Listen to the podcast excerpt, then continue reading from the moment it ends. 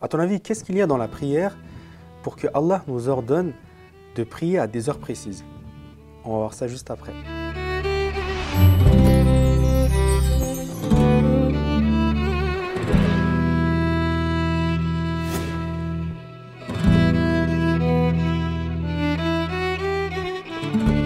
أعوذ بالله من الشيطان الرجيم بسم الله الرحمن الرحيم ربي اشرح لي صدري ويسر لي أمري واحلل عقدة من لساني يفقه قولي alors, Bienvenue à mes frères qui sont là euh, et bienvenue à mes frères et sœurs qui me regardent.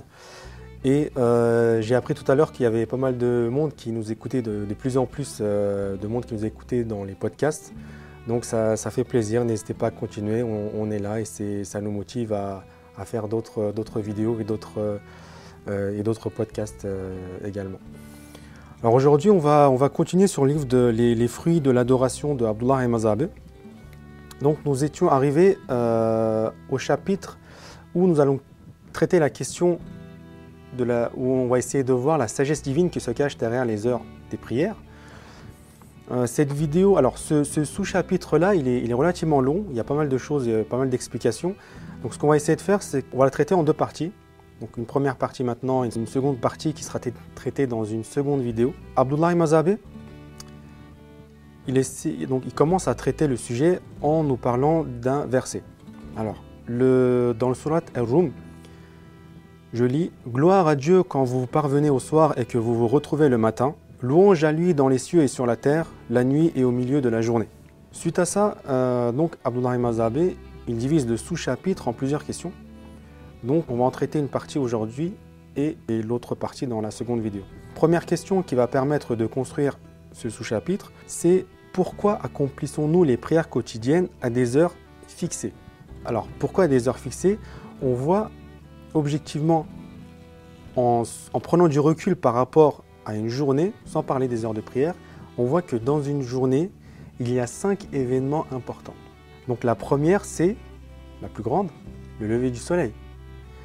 Le lever du soleil, c'est- un événement important dans une journée. Tout le monde en parle, tout le monde le suit, on regarde à quelle heure le soleil se lève.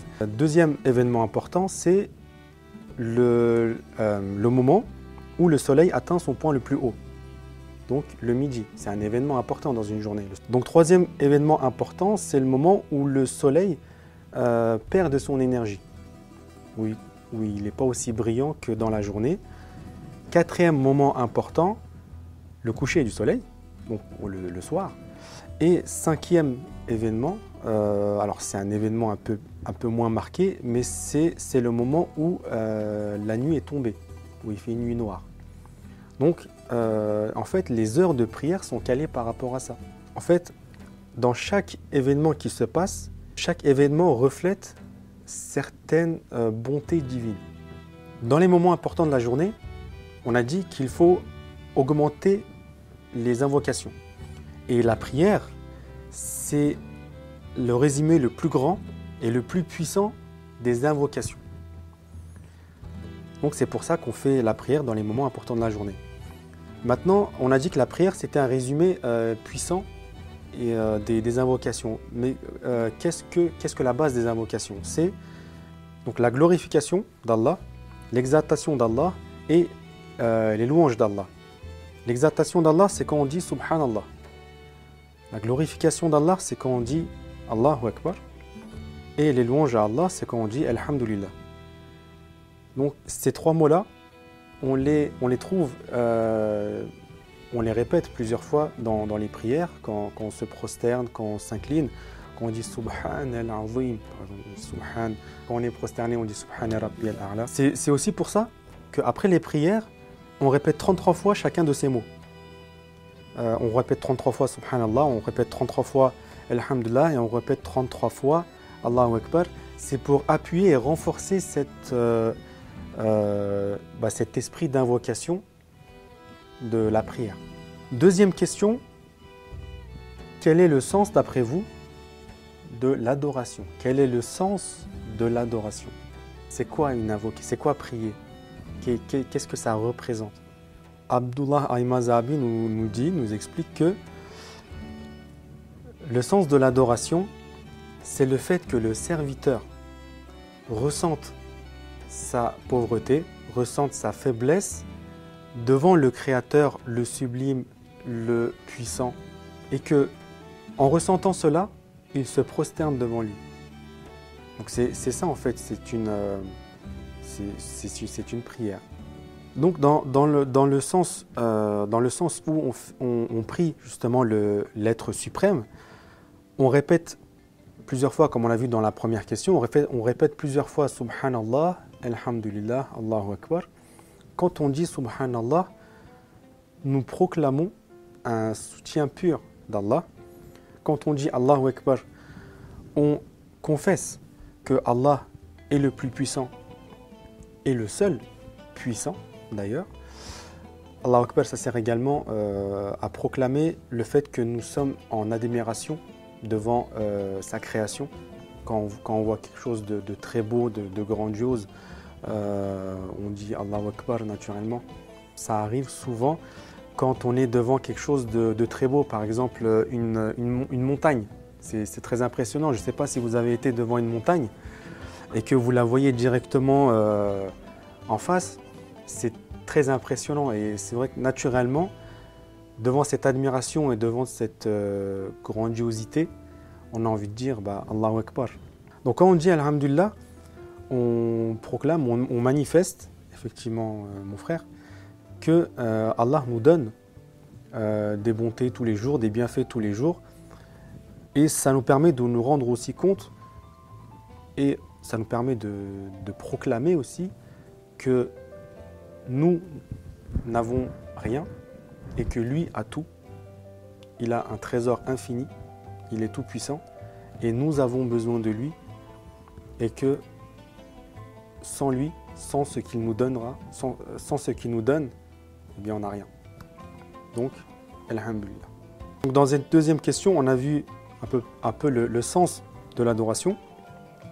Et euh, donc avec ces, trois mots euh, composant la prière, on a vu que ça permet donc de, s'acquitter de cette invocation, de cette adoration que nous devons faire au moment important de la journée. Alors, troisième question, comment expliquer l'idée que la prière quotidienne intègre toute forme d'adoration?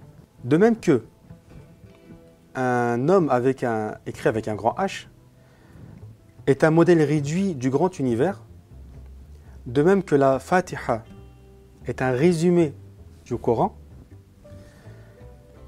la prière est un modèle compressé de toutes les formes d'adoration qu'il y a. Donc la prière, en fait, elle intègre en elle toutes les formes de, prière des créatures de Dieu, en fait. C'est-à-dire, elle intègre en elle la, forme des prières des animaux, la forme des prières des, anges, la forme des prières de tout ce qui est inerte, et elle intègre aussi euh, les piliers de l'islam, en fait. Donc les, obligations d'un musulman. On va y venir. Et qu'est-ce qui fait que ça, euh, intègre les piliers de, l'islam? Dans la prière, nous faisons la profession de foi, la shahada.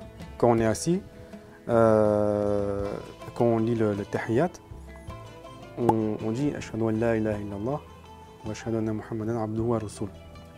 donc la première, euh, le premier pilier de, l'islam, on l'a fait dans, la, dans, la, prière. La deuxième, euh, la deuxième, le deuxième pilier de l'islam, c'est de prier. Donc on est dans la prière, donc ça on le fait, nous sommes dans la prière. Le troisième pilier, c'est de jeûner. Alors, dans la prière, on n'a pas le droit de manger.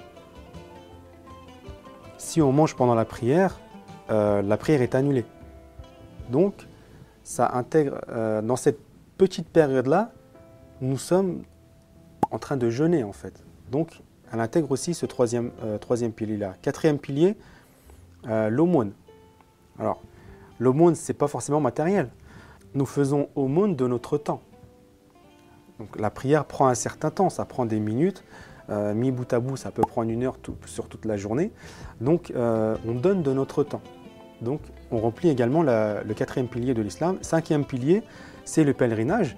Mais le, pèlerinage, euh, on ne le fait pas. Mais quand on fait la prière, qu'est-ce, qui est une des obligations pour que la prière soit acceptée, c'est de se tourner vers la maison d'Allah, la Kaaba. Donc, euh, on peut voir que dans la prière, on fait les cinq piliers de l'islam. Donc, à ce niveau-là, ça, euh, englobe cette, euh, cette partie-là. Deuxième, on a parlé des. Donc, deuxième forme de prière, on a parlé des anges. Les anges, on sait que certains anges prient, Dieu, adorent Dieu assis, tout le temps assis.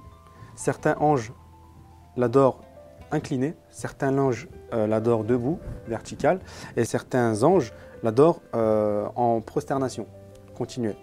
Donc, euh, ben, en fait, dans la prière, on fait les quatre formes.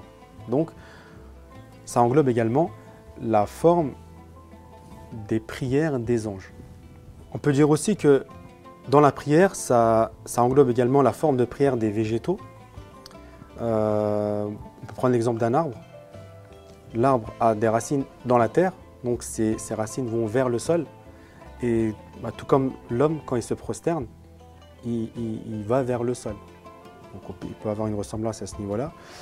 Euh, des, créatures inertes, donc on a parlé de montagne tout à l'heure. Une montagne, ça reste vertical. Et dans la prière, il y a cette, euh, forme-là. On peut également euh, alors Abdullah Mazabi pousse un petit peu la chose encore et il dit que il y, a, des animaux qui prient Dieu en groupe, comme par exemple les, oiseaux qui volent en groupe dans le ciel, les oiseaux ou les canards par exemple quand, ils migrent.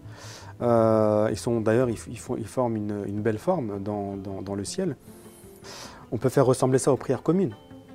Donc, euh, la prière et la prière commune, parce que normalement c'est plus en commun qu'il faut faire la prière d'ailleurs. Euh, ça, englobe cette forme-là. Et même, il y, a, même une sourate qui parle de l'ombre. La sourate An-Nahl, verset 48. N'ont-ils pas vu que l'ombre de toutes les choses que Dieu a créées s'allonge vers la droite et vers la gauche, se prosternant humblement devant Dieu?